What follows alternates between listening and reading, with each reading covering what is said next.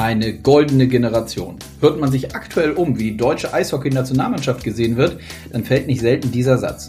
Und in der Tat zeigen die Jungs von Trainer Toni Söderholm eindrucksvoll in diesen WM-Tagen von Finnland, dass mit ihnen so richtig zu rechnen ist. Auch bis ganz zum Ende des Turniers. Damit hallo und herzlich willkommen zu Eiskalt auf den Punkt, dem offiziellen DL-Podcast. Mein Name ist Konstantin Krüger und dieser Podcast läuft jede Woche donnerstags bei Sportradio Deutschland.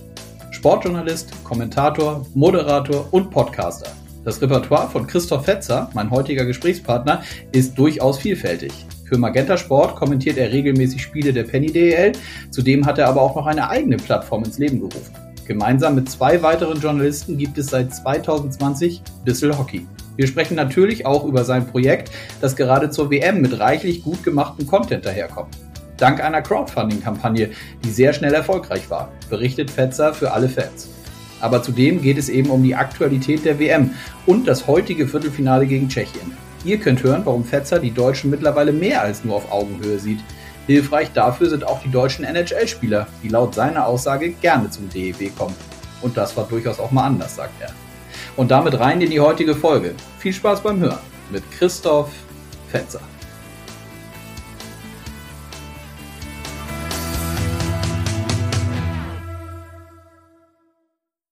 Gut, dann wir sind auf Aufnahme, dann legen wir los. Ich freue mich auf das Podcast-Gespräch und sage Hallo, Christoph Fetzer.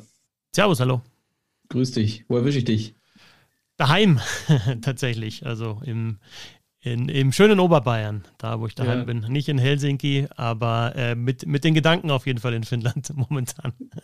Ja, genau. Wir wollen über die Aktualität sprechen. Die WM in Finnland, die deutschen Jungs sind in Helsinki, äh, ist in vollem Gange sehr erfolgreich bislang für das DEB-Team. Äh, lass uns doch mal einsteigen damit, wie du die, die Jungs in der Vorrunde jetzt gesehen hast.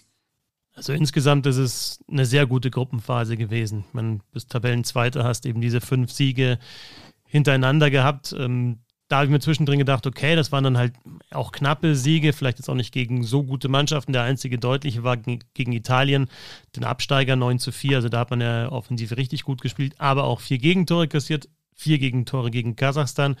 Ähm, aber unterm Strich ze ähm, zeigt, glaube ich, dann das letzte Spiel gegen die Schweiz, dass es einfach wichtig war, diese anderen Partien zu gewinnen. Andere Mannschaften haben das nicht getan, wie zum Beispiel Kanada mit einer Niederlage gegen Dänemark. Sowas hat sich Deutschland nicht geleistet. Und dann einfach dieses Spiel zum Abschluss gegen die Schweiz, was, was toll war, was spielerisch toll war, was vom Tempo her toll war und was äh, gezeigt hat, dass Deutschland auf jeden Fall mit, mit dieser Mannschaft, mit der Schweiz, und das ist eine der besten Mannschaften des Turniers, da auf Augenhöhe ist. Und ich glaube, jetzt mit diesem letzten Eindruck, der war mir noch wichtig, dieses Spiel gegen die Schweiz, kann man wirklich sagen, das, das war richtig gut, was sie gespielt haben. Hm. Wir sind jetzt am Mittwochvormittag oder um die frühe Mittagszeit, also zwischen dem Spiel gegen die Schweiz, was du angesprochen hast, und dann dem Viertelfinale am Donnerstag gegen die Tschechen. 15.20 Uhr, wenn mich nicht alles täuscht, morgen Nachmittag. Ähm, lass uns bei dem Schweiz-Spiel mal bleiben. Du sagst, eine der besten Mannschaften bei der WM. Was hat aus deiner, Gesicht, aus deiner Sicht gefehlt für die deutschen Jungs?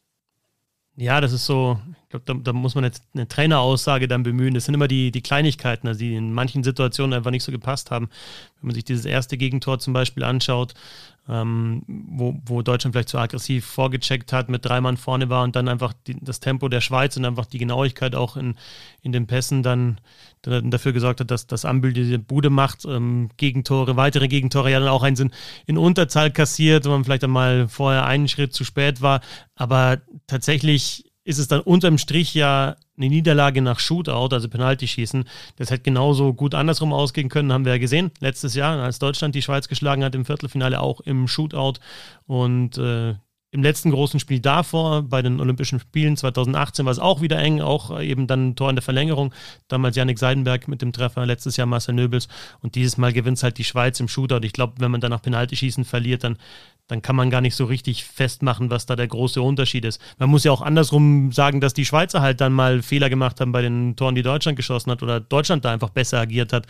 Und ähm, insofern war es ein Duell auf Augenhöhe, dann mit dem Shootout so ein bisschen Lotterie dann am Ende raus oder Skills Competition, je nachdem, wie man es nennt.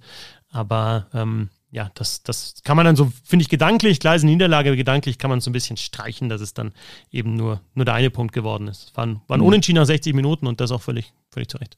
Hm. Nun ging es gestern, jeder, der es gesehen hat oder auch danach die Social-Media-Kanäle verfolgt hat, es ging hoch her. Da war natürlich Rivalität drin. Das ist immer so im Spiel gegen die Eidgenossen. Ähm, aber es gab so zwei, drei Schiedsrichterentscheidungen, die, ja, ich kann man, glaube ich, durchaus sagen, nicht nur diskussionswürdig waren, sondern die einfach falsch waren. Check gegen Kopf, ähm, wo sich nicht mal das im Nachgang angesehen wurde. Ich schätze, du siehst es genauso, ne? Ja, also fangen wir vielleicht mit, mit der Szene an, die sich, die sich eben die Schiedsrichter auch angeschaut haben. Dieser Check von Fabrice Herzog in den Rücken von Soramies, bei dem Toni Söderholm dann danach auch ähm, mit Abstand, und der ist ja wirklich ein sehr reflektierter Typ und ruhiger Typ, aber auch gesagt hat, das kann er absolut nicht verstehen, warum das dann bei zwei Minuten ähm, bleibt und das keine große Strafe ist. Und das kann ich auch absolut nicht nachvollziehen. Wenn man da diese Möglichkeit hatte, sich auf ein Video anzuschauen, das ist ein, ist ein Frustfaul gewesen von Fabrice Herzog. Da nehme ich jetzt gar nicht seine Geschichte mit dazu, denn das ist ein Spieler, der bekannt ist für solche Aktionen, aber das nur in sich alleine äh, gesehen, diese Aktion. Er verliert die Scheibe, Gegenspieler, Sam Soramier steht mit dem Rücken zu ihm und nebennah an der Bande auch noch da in dem gefährlichen Bereich, wo eben kein Glas ist, wo die diese Kante hast zwischen den Spielerbänken und fährt ihn da rein. Ähm, diese blutende Lippe oder Verletzungsfolge, also Blut da so ein bisschen, ich glaube, da, da hat man da gar keinen, oder das als Spieler kann man das in Kauf nehmen, sage ich jetzt mal. Aber es kann einfach viel, viel mehr passieren, was auch Söderholm gesagt hat. Und da dann das Zeichen zu setzen, auch von Schiedsrichterseite, dass da ein Spieler mit zwei Minuten davon kommt, verstehe ich überhaupt nicht. Und beim anderen Check von, von Malgin gegen Gawanke, da gibt es eben den Videobeweis nicht, weil es nicht geahndet wurde auf dem Eis. Da, ja, da würde mir tatsächlich, und das ist halt so eine kleine Regeländerung, wenn du merkst, da blutet einer, dann sind zwei zusammengeprallt, da ist was passiert, da ist auch eine schlimmere Verletzung, dann er muss behandelt werden, dann müsste es aus meiner Sicht da die Möglichkeit geben, sich das Video nochmal anzuschauen und wenn man da die Zeitlupen sieht, dann sieht man eben auch, dass der Check gegen den Kopf geht, vielleicht ein bisschen anders, weil es eben eine Aktion auch gegen den, um den Puck ist bei Gawanke, der ein bisschen nach vorne geht er, aber er, spielt den Puck und, und, wird zusammengefahren, also ja, in beiden Situationen war, war das schon komisch, was da entschieden wurde. Hm. Tim Stützle ähm, ist nicht mehr mit dabei äh, aufgrund einer Knieverletzung. Resultierte das eigentlich auch aus einer Aktion? Ich hatte es so im Kopf, dass er einmal auch ja, so halb in die Bande gefahren wurde, oder? Ja, wobei das ist eine Aktion, also das war im Spiel gegen Frankreich ja, das war natürlich ein harter Check, aber einfach unglücklich, ja, ein bisschen das Knie verdreht und das ist halt der Punkt sowas kann mal passieren. Du willst natürlich nie sehen, dass sich ein Spieler verletzt, vor allem sich nicht so ein toller Spieler wie Tim Stützle. Du willst es auch beim Gegner nicht sehen, aber Eishockey ist eben eine Sportart und das betonen ja auch immer alle Beteiligten wieder, bei der man sich leicht verletzen kann, weil es eben Kollisionen gibt in einem hohen Tempo, äh, weil hart gespielt wird. Aber bei so einer Sache wie bei Tim Stützle, muss du einfach sagen Pech. Ja? Bei jetzt den Aktionen im Spiel gegen die Schweiz sagst du nicht, das ist Pech, sondern das sind eigentlich Situationen, die ich persönlich raushaben will aus, aus dem Sport. Ich habe nichts gegen Härte und ich weiß, dass auch diese Härte teilweise zu Verletzungen führen kann. Aber ähm, wenn es dann wirklich gesundheitsgefährdend ist und man auch einfach das Verantwortungsbewusstsein von, von Spielern für, seine, für ihre Gegenspieler nicht so wirklich merkt, dann habe ich da ein Problem damit. Mhm. Wie siehst du den Ausfall durch von Stützle? Ist natürlich bitter für ihn selber. Ähm, äh, ist einer von den Jungs, die dann von drüben rübergekommen sind und, und die deutsche Mannschaft natürlich äh, verstärken wollen und ja auch tun durch, äh, durch die spielerische Klasse, die er einfach mit sich bringt. Ist das ein Problem und zugleich die Frage, ist es vielleicht mittlerweile weniger ein Problem, weil die deutsche Mannschaft einfach mittlerweile so gut ist und so geschlossen viele gute Spiele hat, dass sie so einen Ausfall dann kompensieren können? Ja, also mir tut's leid und mir tut's weh, weil ich ihn gerne mal gesehen habe bei den, hätte bei dem Turnier, weil er eine super Saison gespielt hat in Ottawa, 22 Tore geschossen hat. Also ja, da auch einen Wert erreicht hat, den du halt als deutscher Spieler nicht so einfach erreichst. Ne? Also Leon Dreisattel ist der einzige Deutsche, der jemals die 30-Tore-Marke geknackt hat und dann kommen da noch Marco Sturm und Jochen Hecht, die über 20 geschossen haben und dann sind wir schon bei Tim Stützle. Also das ist einfach eine sensationelle Leistung und der hat dann auch gezeigt, dass er Bock hat auf diese Weltmeisterschaft und ich, ich schaue ihm einfach sehr gern zu beim Eishockey spielen. Ähm, aber wie du gesagt hast, äh, mir gefällt auch diese Next Man Up-Mentalität, äh, die es dann im deutschen Eishockey jetzt gibt. Und ja, Lukas Reichel ist eben dann ausgeschieden mit in der AHL und ist dann, ja, ist auch sofort gekommen und gesagt, ich, ich will spielen. Und ist natürlich ein ähnlicher Typ, auch spielerisch gut, auch mit Tempo, auch spektakulär, schaue ich auch sehr, sehr gern zu. Und dann hast du eben jetzt schon die Möglichkeit, Gawanke auch noch nachnominiert, da nochmal richtig, richtig gute Spieler nochmal dazuzunehmen aus der, aus der AHL oder NHL und das mit richtig guten Spielern aus der DEL zu, zu kombinieren. Und dann hast du eine, eine Mannschaft auf dem Eis, die, die super ist und da fehlen jetzt Leon Dreiseitel und eben dann auch nach dem Frankreich-Spiel Tim Stützle.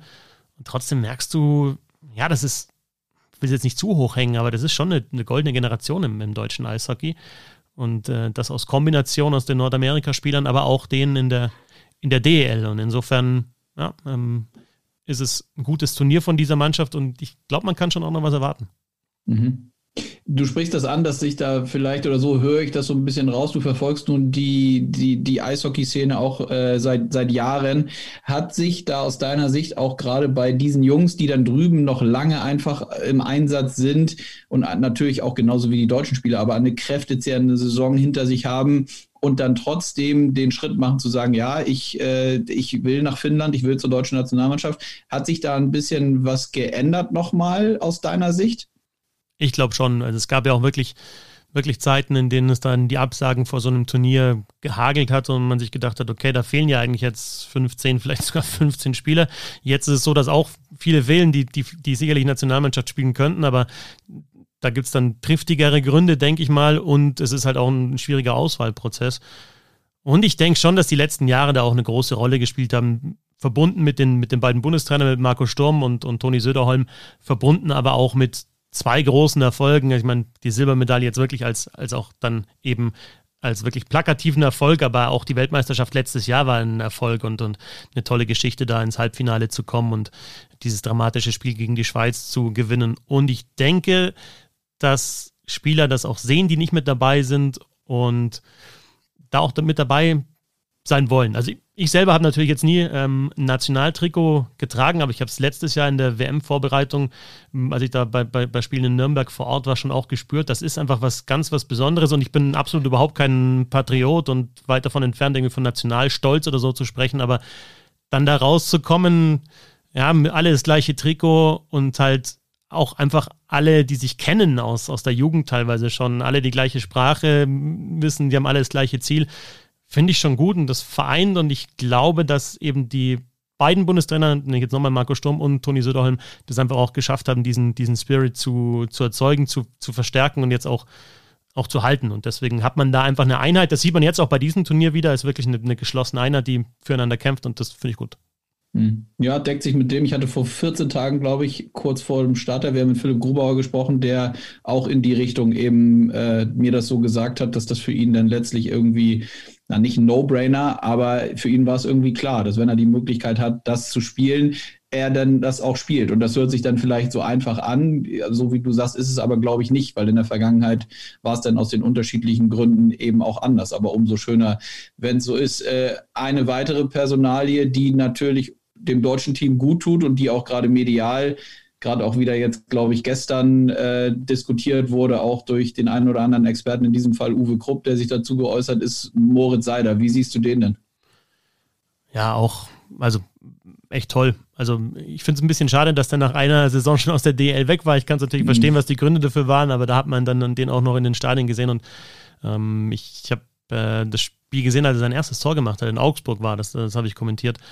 Und da schon zu sehen, da hat er eben noch ein Gitter gehabt, ne? und da zu sehen, wie der Eishockey spielt, aber auch wie er sich dann im Interview danach präsentiert, war einfach, war super. Und das war auch in der Phase, wo man viele junge deutsche Spieler gehabt hat in der Liga, auch in der DL, wo man gemerkt hat, das sind halt nicht, die sind nicht nur Eishockey äh, technisch sehr, sehr gut ausgebildet, sondern die, die haben auch einen, klaren Kopf und wissen auch genau, was sie wollen und äh, wissen, was, was noch nicht so funktioniert, wie sie es vorstellen. Mosaida ist ja auch sehr, sehr selbstkritisch und will sich immer verbessern und ja, diese Kombination aus einfach diesem schon sehr kompletten Verteidiger, der physisch stark ist, aber eben auch ähm, ja, technisch gut, ähm, ähm, da eine gute Übersicht hat, der nicht zurückschreckt für, vor, ähm, vor körperlichen Duellen. Ich habe da aus der letzten NHL-Saison noch diesen kleinen, ja, Fight ist übertrieben, aber ich meine, mal Sidney Crosby mit einem Handschuh ins Gesicht zu packen, das traut sich, glaube ich, auch nicht jeder Rookie. Und der macht es einfach und räumt auf und stellt es auch da. Und es, es, war ja auch ein Grund, dass er so hoch gedraftet wurde von Detroit Red Wings, dass er sich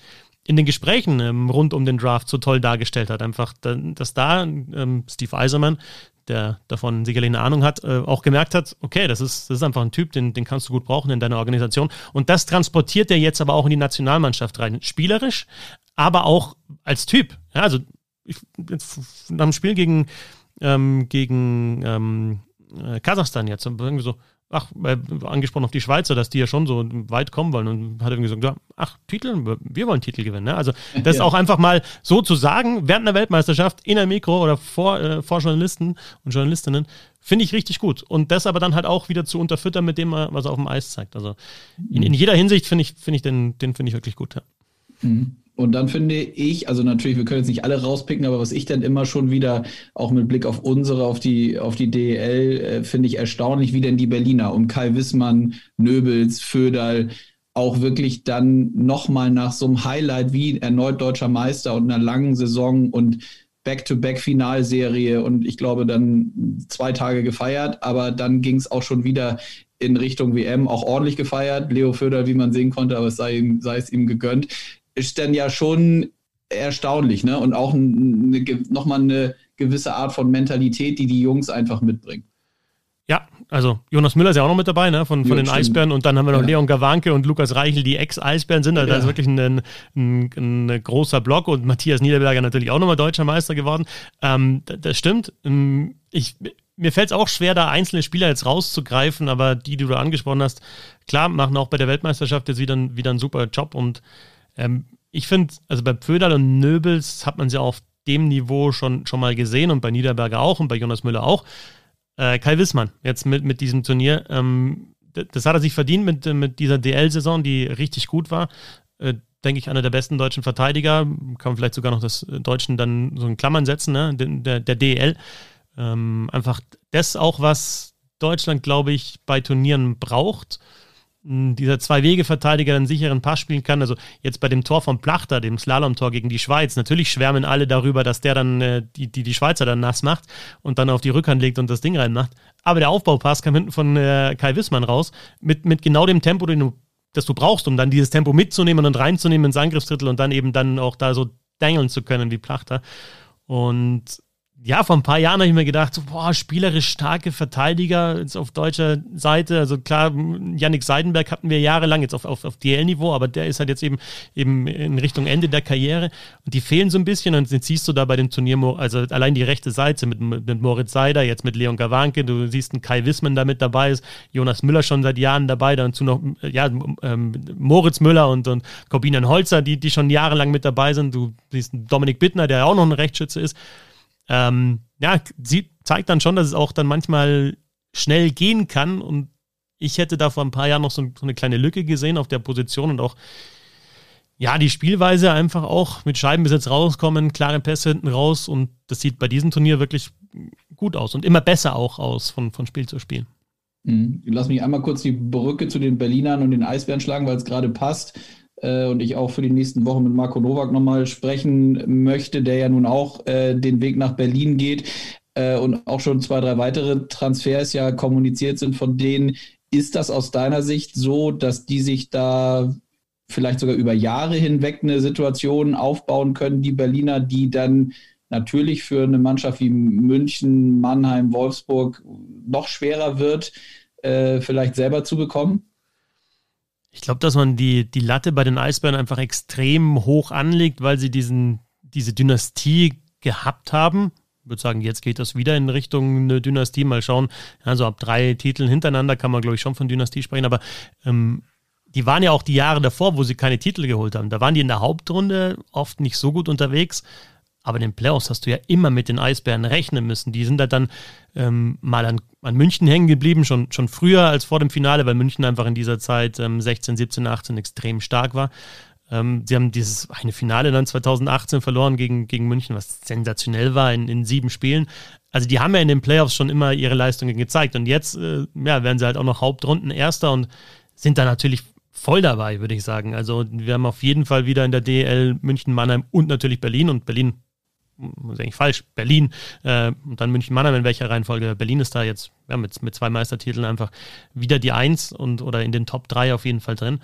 Und insofern fand ich auch in der abgelaufenen DL-Saison, dass du vier Halbfinalisten hattest, ja, mit, mit Wolfsburg dann noch mit dazu, bei dem man sagen konnte, ja, da ist jetzt nicht klar, wer den Titel holt und ähm, auch das Finale steht jetzt nicht schon, schon zu Saisonbeginn fest oder fast fest, sondern es ist abwechslungsreich und da hat sich die Liga, denke ich, jetzt schon in den letzten beiden Jahren wieder dazu entwickelt, dass es mehr Teams gibt, die um den Titel spielen.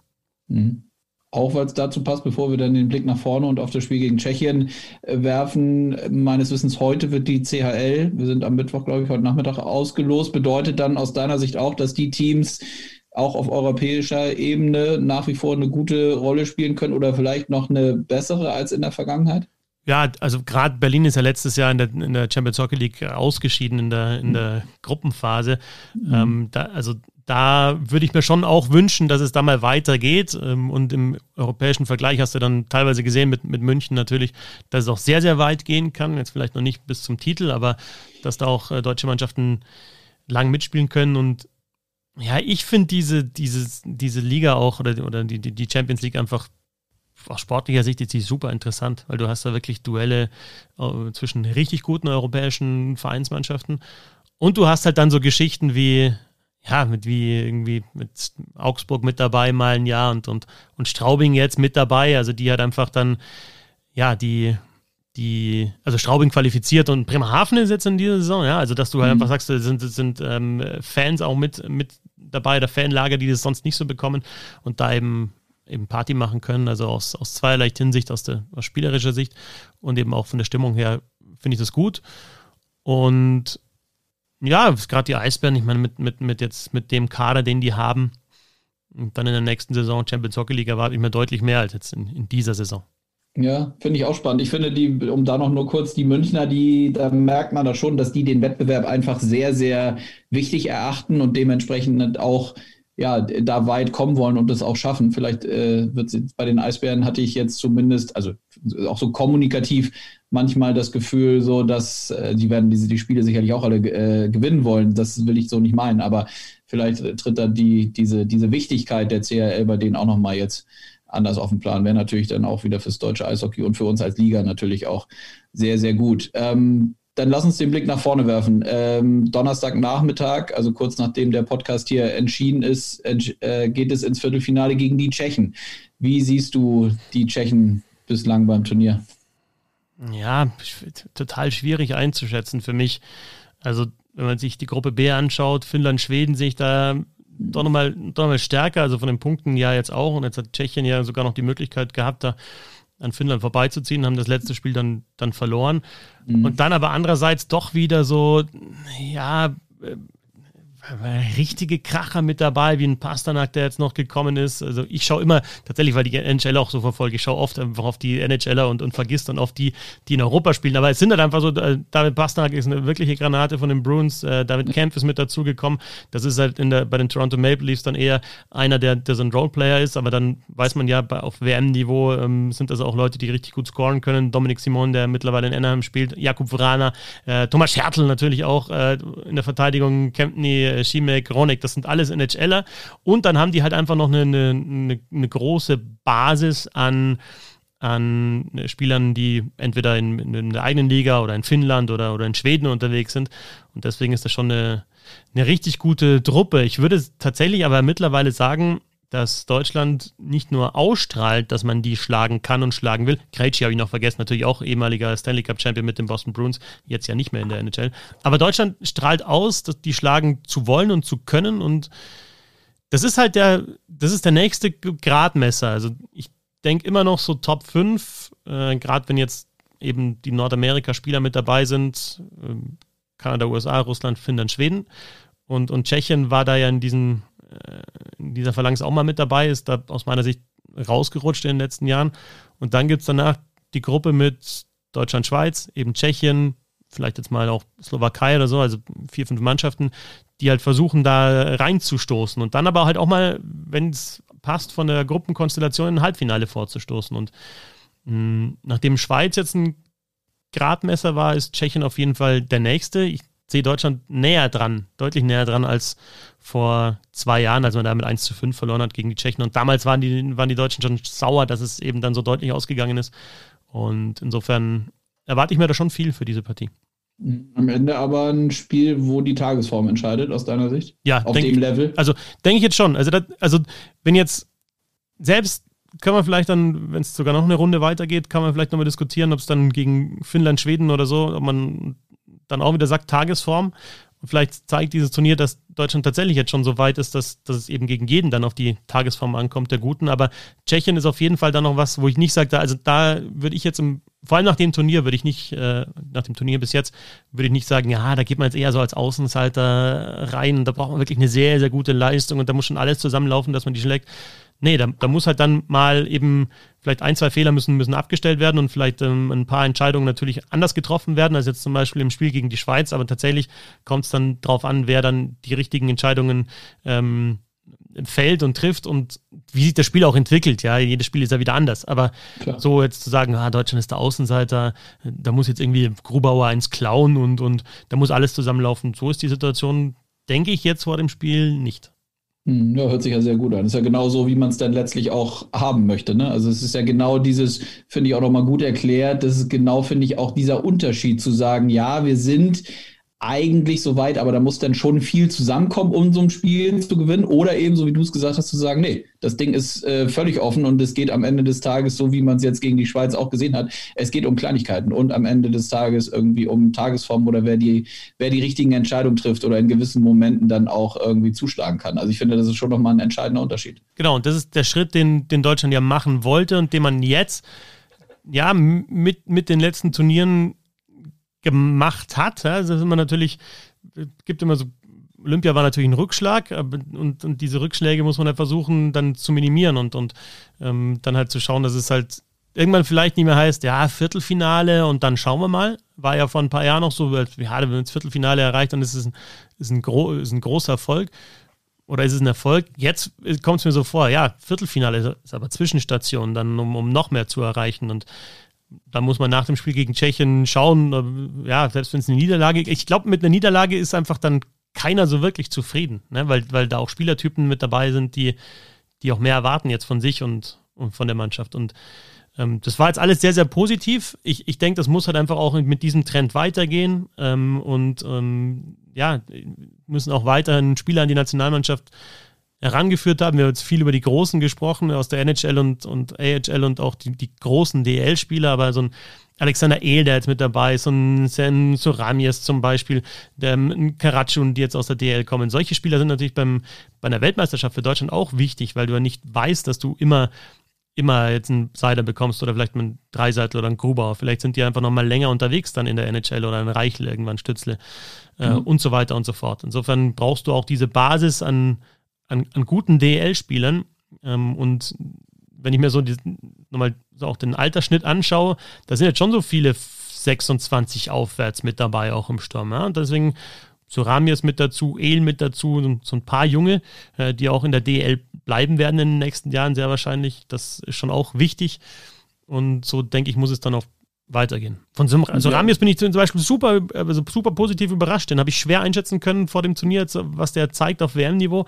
Ich habe ihn schon öfter gesehen in Ingolstadt, ne, weil ich dann eben im, im, Süden dann eher unterwegs bin und, und diese Mannschaften dann sehe. Ähm, habe dann nochmal bei, bei Kollegen nachgefragt und, und auch bei, bei Fans, ob, ob sie damit gerechnet haben, dass der sich so präsentiert. Und ähm, dann ist halt die Antwort meistens, das Potenzial ist schon da, aber der schöpft es ja jetzt aus und das ist dann schon gut, so dass man eben auch bei der Weltmeisterschaft dann auch mal die Chance bekommt, dieses Potenzial auszuschöpfen. Ja, guter Punkt. Unschätzbarer Wert äh, an Erfahrung natürlich für die Jungs, ne? Ja. Den, sie, den sie mitnehmen und wie, wieder auch mit Liga-Perspektive geblickt, der, die, die Erfahrung wird den Spieler im Club besser machen und somit am Ende des Tages natürlich auch die Qualität der Liga, denke ich immer. Ne? Ja. Also es ist ja eine Wechselwirkung. Genau, und also Eishockey-WM ist ja für Fans von anderen Sportarten auch immer so ein bisschen komisch, jetzt auch in der Vorbereitung. Da hast du ähm, in der ersten Phase der Vorbereitung hast du vielleicht eine komplette Mannschaft, von der dann kaum jemand bei der Weltmeisterschaft mit dabei ist. Und wenn man das mit dem Fußball vergleicht, das, das gibt es ja da gar nicht im Fußball. Aber, ähm, das hat äh, Tom Rowe ähm, unter anderem auch betont, äh, es ist einfach so, dass jeder, der von der Nationalmannschaft wieder weggeht, dann besser ist danach als vorher. Also auch so ein Vorbereitungsspiel in der frühen Phase ähm, der, der WM-Vorbereitung bringt dir was als Spieler. Und du warst damit dabei und hast dann, denke ich, auch das Gefühl, okay, ich will da wieder hin. Und du hast auch was gelernt. Du hast mal gegen Mannschaften gespielt, die vielleicht ein höheres Tempo, Tempo haben, hast dir vielleicht von, von Mitspielern was abschauen können, die, die aus höheren Ligen nochmal kommen oder so. Also es gibt so ein paar Faktoren, die, die einfach dann auch diese Vorbereitung wichtig äh, machen und auch nochmal unterstreichen, dass es auch wichtig ist, da ja mal äh, Spielern eben die Chance zu bekommen, die so erweiterten Feld, also so, sag ich mal, in den, in den 50 Spielern, die so allgemein Kandidaten sind für die Nationalmannschaft, da mit dabei sind. Mhm.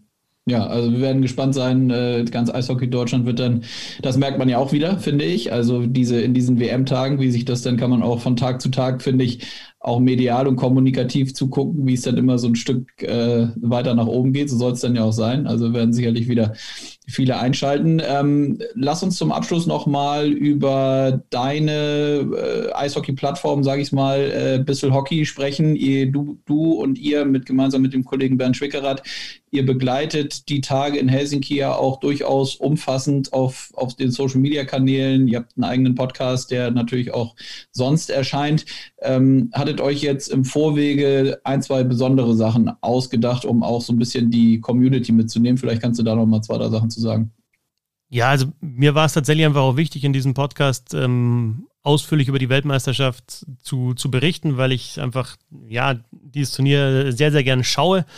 Ähm, auch, auch vorhabe, in, in Zukunft da vor Ort zu sein. Wie gesagt, ich bin jetzt selber nicht vor Ort, aber ja, wir haben Crowdfunding auf die, auf die Beine gestellt über, über Start Next. Da könnte man jetzt auch noch bis zum Ende des Turniers, wenn einem der Podcast gefällt, unter startnext.de slash bissel-hockey-wm22 eben ähm, crowdfunden. Ähm, mit dem Ziel eben wirklich einen umfangreichen Podcast zu machen und eben auch von vor Ort zu berichten. Und Bernd ist ja in Helsinki und ja, ich, allein schon mit ihm zu sprechen, wenn er dort ist, ja, jetzt, ähm, ob das beim Training ist oder eben dann mit den Eindrücken von dort, das macht dann schon nochmal was aus. Und äh, wir haben natürlich Aussagen dann auch immer nach den Spielen von, vom Bundestrainer und von Spielern. Insofern ist man da vielleicht dann als Hörerinnen und Hörer noch, noch mal näher dran an der ganzen Geschichte. Und genau, also ist halt, da ist auch eine ganz gute Summe schon zusammengekommen und das freut mich auch wirklich sehr, dass es angenommen wird. Ähm, du weißt es selber, was es für ein Aufwand ist, so einen Podcast zu produzieren. Ja, wir unterhalten uns jetzt, aber du musst natürlich dann erstmal die Zeit natürlich selber finden, Gesprächspartner oder Gesprächspartnerin da die Zeit. Ähm, dann muss man das äh, ja auch danach noch bearbeiten, hochstellen. Man muss, es ist Rechercheaufwand, ähm, es ist, sind jetzt für Bernd Fahrtkosten und, und dann Unterkunft und so weiter. und das finde ich, find ich das cool, dass es auch finanzierbar ist, zumindest jetzt zu einem gewissen Umfang. Und es macht einfach Spaß, mit ihm zu sprechen dort und, und da auch nochmal die, die Stimmen von vor Ort zu hören und ähm, ja, dieses WM-Feeling dann vielleicht auch über den Podcast zu transportieren. Ja, super Sache. Also nehme ich auch gerne nochmal hier in die Shownotes äh, mit rein zur Folge. Und äh, du sagtest, dass äh, du selber auch positiv überrascht hast, wie schnell das ging. Ne? Also es wurde dann von den Eishockey-Fans, die natürlich, äh, das ist äh, denen natürlich ein Begriff, weil sie, weil sie dich und euch auch ansonsten im regulären Spielbetrieb der Liga ja regelmäßig hören können. Ähm, aber es ist dann ja doch nochmal was anderes, wenn man so ein, so ein Crowdfunding auf die Beine stellt. Und das äh, ging relativ fix, meintest du, ne? Genau, also es ging relativ fix, dann die, die Summe zu erreichen, bei der wir gesagt haben, okay, da, da machen wir es jetzt auf jeden Fall so, wie wir es uns vorgestellt haben. Mhm. Ähm, und das, also es ist ein kleiner bis mittelgroßer Kern, die, die das anscheinend gut finden, was wir machen und das auch unterstützen wollen. Und ähm, ist ja dann schon so, dass wir im Podcast teilweise auch kritischer auf manche Dinge einfach blicken wollen. Also uns vereint, Sebastian Böhm ist ja auch in der Runde ähm, normalerweise mit dabei, jetzt bei der Weltmeisterschaft ja. nicht ganz so viel. Aber uns vereint natürlich die, die große Liebe zu diesem Spiel. Ähm, wir sind nah dran, jetzt äh, bei der Weltmeisterschaft auf jeden Fall und, und Bernd und, und Sebastian sonst eben in Düsseldorf und Nürnberg, ich eben da, wo ich, wo ich eingesetzt werde. Und uns ist es erstens wichtig, diese Liebe zum Spiel auch zu zeigen, aber auch halt dann mal drüber zu sprechen, wann was nicht so richtig läuft. Denn wir haben jetzt heute über, über die Fouls gesprochen. Ähm, es gibt auch immer wieder ja, jetzt Thema Rassismus, jetzt auch wieder ganz aktuell in der NHL mit Nazem Kadri und was da passiert. Und uns ist es wichtig, da auch in, in den, den Finger in die Wunde zu legen und, und zu sagen, okay, das ist zwar toll, was da alles passiert und äh, Eishockey werde ich auch immer lieben und ich werde es immer gern schauen, aber wenn was nicht so toll ist, dann muss man auch darauf hinweisen und das, und das kritisieren immer fair gegenüber den Akteuren, hoffentlich, ähm, aber eben auch ja, ein bisschen ab, ab von der von der großen Party dann, die aber trotzdem jetzt bei der Weltmeisterschaft, das fällt mir auf, dann doch immer gefeiert wird, weil ich habe einfach, also ich lasse mich dann auch gern mitreißen von der Mannschaft. Ne? Ich, ich war bei, der, bei den Olympischen Spielen, sorry, wenn ich da jetzt wieder ein bisschen ausschweife, ich war bei den Sehr Olympischen gerne. Spielen tatsächlich einfach ein bisschen sauer nach dem Spiel gegen die Slowakei, weil äh, stehst um 5 Uhr auf und äh, wirst dann schon von mehreren Leuten gefragt, warum tust du das eigentlich an? Warum stehst du um 5 Uhr für Eishockey auf? Und dann sage ich, ja, das ist ein K.O.-Spiel, deutsche Nationalmannschaft, da bin ich halt dabei, klar, ich bin Eishockey-Fan. Und dann, wenn du halt dann spürst, irgendwas fehlt, dann bin ich tatsächlich persönlich auch ein bisschen sauer. Und jetzt bin ich aber dafür auch einfach ähm, wirklich zufrieden dass, und glücklich, dass die Mannschaft sich so präsentiert und ähm, ja, dass da so eine Mannschaft auf dem Eis steht, die, die eben das deutsche Eishockey auch wirklich gut repräsentiert.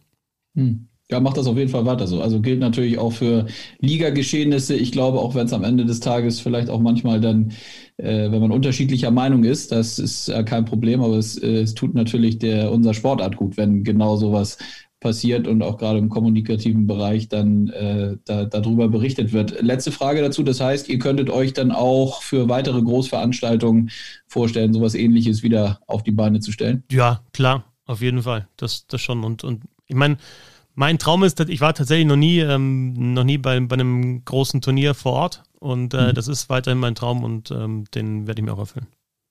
Super, Christoph. Dann haben wir das auch noch. Äh, schöner Rundflug hier über die Aktualität in WM-Zeiten. Ein bisschen DEL noch mit dabei. Sogar ein bisschen NHL fand ich, haben wir auch noch angerissen. Also ja, perfekt. Ich danke dir äh, fürs Gespräch. Hat Spaß gemacht und ähm, drücke euch natürlich die Daumen, dass das nicht morgen zu Ende ist, auch mit Bissel Hockey, sondern dass ihr noch äh, schön ein paar Tage weiter kommunizieren könnt. Ja, ja, Bissel Hockey geht immer, weißt du.